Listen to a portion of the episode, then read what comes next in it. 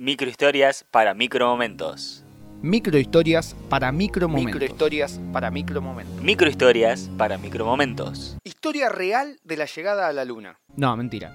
No es la historia real. O sí. No sé. Por lo pronto es una dramatización.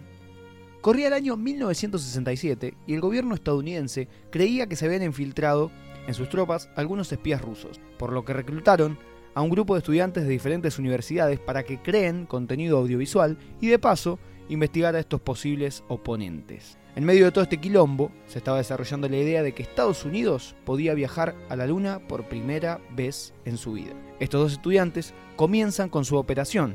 La misma se llamaría Operación Avalancha, la cual dejaría en claro que ellos harían un documental sobre cómo el hombre llega a la luna y planta una bandera estadounidense. Esto, amigos, amigas, sucede dentro de un falso documental llamado Operación Avalancha y dirigido por Matt Johnson, un director canadiense que tiene además de esta película una llamada de Dirties. Les recomendamos por supuesto desde No te compliques que la vean, la pueden descargar En internet. y nos cuenten qué les pareció y qué creen. Por supuesto, es creer o reventar. Mañana, el mundo, El mundo. Bueno, el 20 de julio de 2022 se celebran 53 años de que el hombre pisó por primera vez la luna. ¿Pisó por primera vez la luna? ¿Matt Johnson? Anda a saber. Microhistorias para micromomentos.